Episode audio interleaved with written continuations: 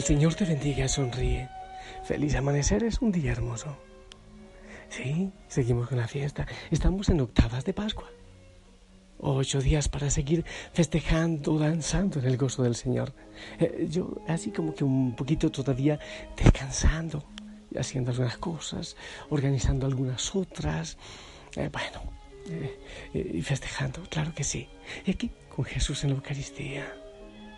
Tengo una imagen que me regaló el padre Francisco de Hues antes de morir, una imagen del rostro de Jesús que me encanta y siempre que estoy grabando también miro ese abismo de amor en sus ojos. Oramos hoy por todos los servidores de la familia Osana, los que ayudan de distintas maneras. Hermosos los lugares donde se va organizando ministerios de servicio.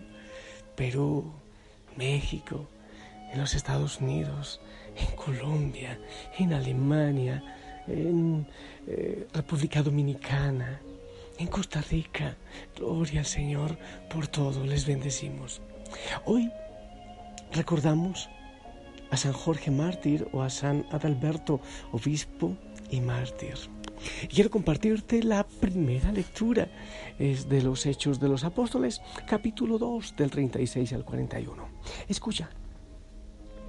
El día de Pentecostés dijo Pedro a los judíos, Sepa todo Israel con absoluta certeza que Dios ha constituido Señor y Mesías al mismo Jesús, a quien ustedes han crucificado.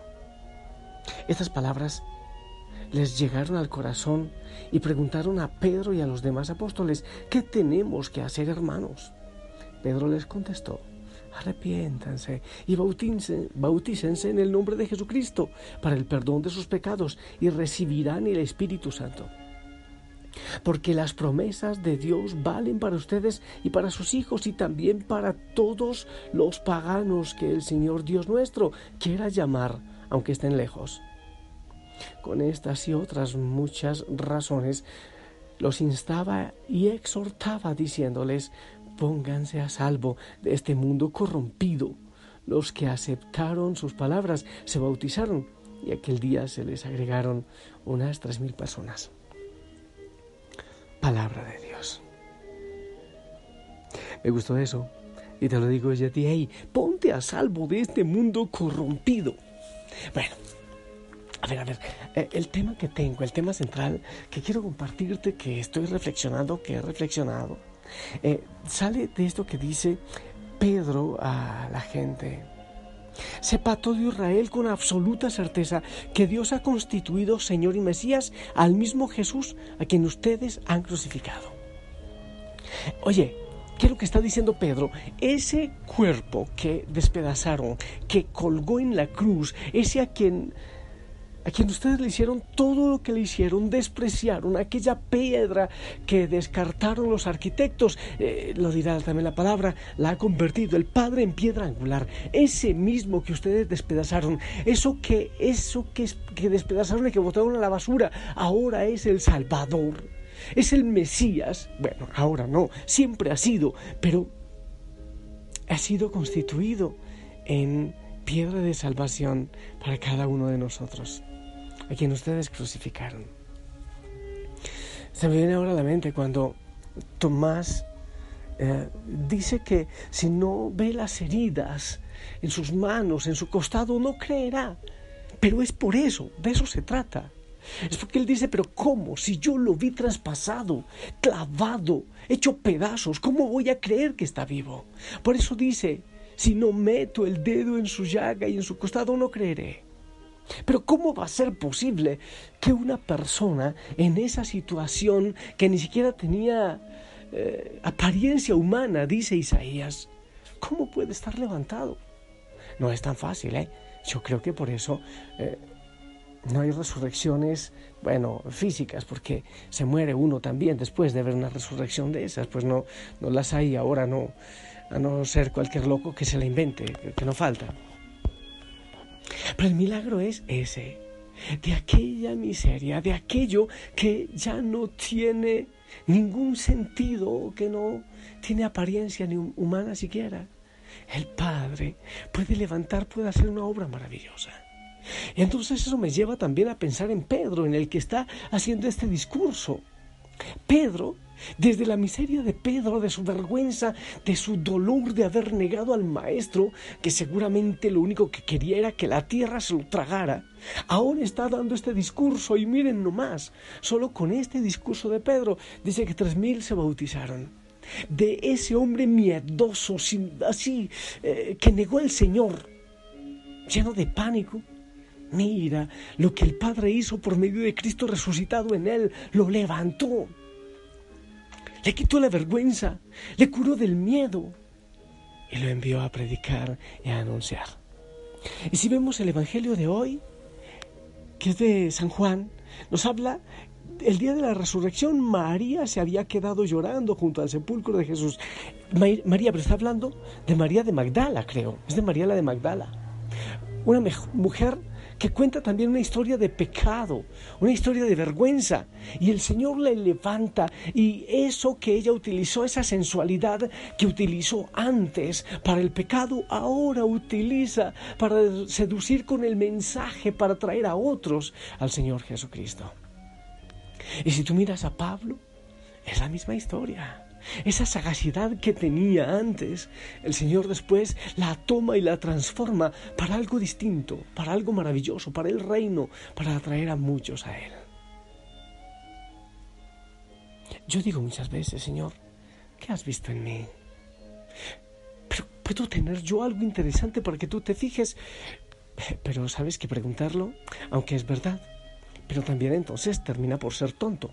Porque sabemos que el Señor, y porque estoy predicando, que el Señor de cualquier miseria y de cualquier despojo pueda ser un tesoro maravilloso. Ah, ya llegaste a lo que quiero decir, ¿verdad? Ya adivinaste a dónde voy. Exacto. A eso quería referirme. Que en tu despojo, que en tu miseria, que en tu situación, que en tu miedo, que en tu vergüenza, que en tu timidez, que en tu depresión, que tu enfermedad, que aún en tu cama, el Señor puede hacer obras maravillosas y puede sacar victoria en ti. Y si tienes una historia de pecado y usabas tu cuerpo, tu corazón, tu mente, tus manos, todo tu ser, tu pensamiento para el pecado, pues el Señor puede darle la vuelta. Y puede convertir todo eso en un instrumento de salvación para el mundo. Pero ¿cómo?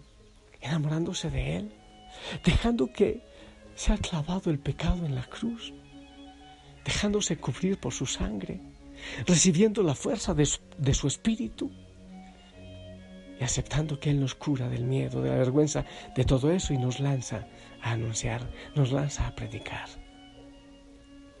Yo no te niego que hay veces, wow, en medio de todas las situaciones de la iglesia, muchas verdaderas, otras inventadas por negocios. Yo no te niego que sí, hay veces que da esta vergüenza. Uno dice, pero ahora yo qué digo. Hay medios donde, donde es muy hostil el Evangelio, donde uno queda como en ridículo. Pero ¿y ahora qué digo? No te niego que eso ocurre. Pero, pero el Señor es Dios de imposibles. Él es Dios de imposibles. Y es ahí precisamente, y es en este momento histórico, donde tú y yo debemos anunciar, predicar sin vergüenzas, sin ninguna vergüenza, sin miedo. No tengan miedo. Dejemos que el Señor actúe maravilla. ¡Ey! a, a ti te lo digo, sí, tú. En medio del pecado, de la vergüenza, de todo lo que sea que haya en tu vida, de lo que hayas hecho. No te olvides que el Señor hace nuevas todas las cosas. Y si levantó a Cristo de la tumba, ese despojo que habían dejado, ¿cómo no te va a levantar a ti? Si levantó a Pedro de la vergüenza, a María de Magdala del pecado, a Pablo y a tantos santos en la historia de la iglesia. Dime solo una razón para que no lo haga contigo. Es más, si lo hace conmigo, si me pone aquí ante, ante el Santísimo con un teléfono en la mano para decirte a ti estas cosas, es porque está venciendo muchas cosas, de timidez, de miedo, de pecado, de vergüenza, de, pereza, de no sé qué. para la muestra un botón, dicen por ahí. Así que ofrece al Señor tu historia de pecado y verás que de el lodo sale una hermosa flor. Deja que el Señor trabaje, deja que el Señor haga cosas nuevas eh, en tu vida. ¿Por qué? ¿Sabes por qué? Porque su amor es grande. Es más grande que la muerte. Amor fue más fuerte que la muerte.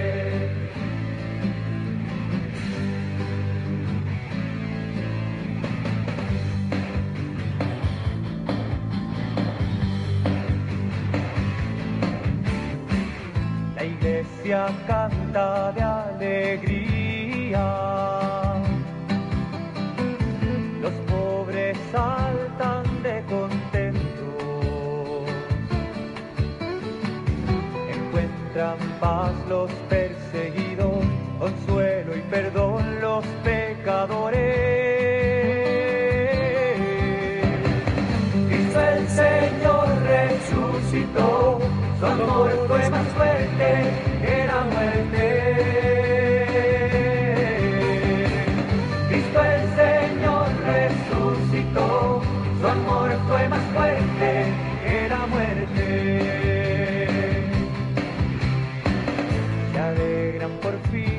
olvidados,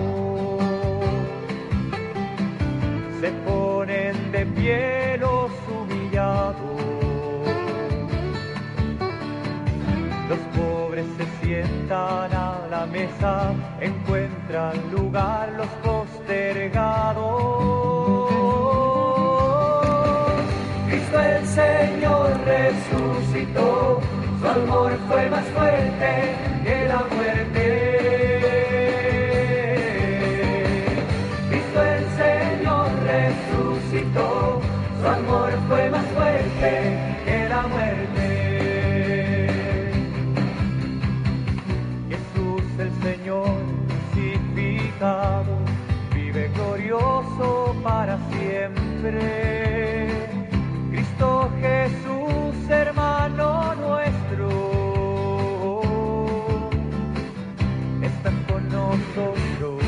para siempre.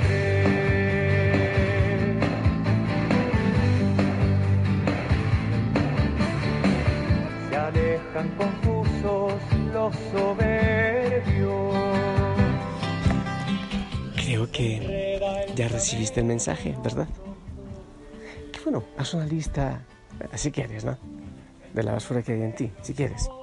Pero más importante es hacer una lista de todo lo que el Señor pueda hacer en ti.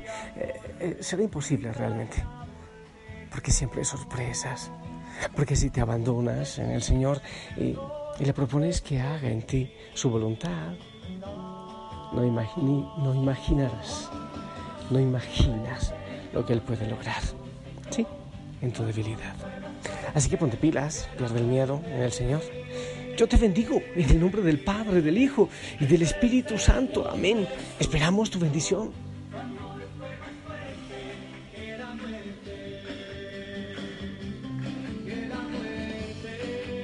Amén, amén, gracias, gracias. Abrazo grande, sonríe, Cristo está vivo. Anúncialo, predícalo, deja que Él actúe en tu vida. Ponte el uniforme, la sonrisa, abrazo grande a todos en casa. Y si el Señor lo permite, pues nos escuchamos en la noche. Anda, anuncia. Y a ti, Señor, sea la gloria y la alabanza en este día, en todos los rincones del mundo.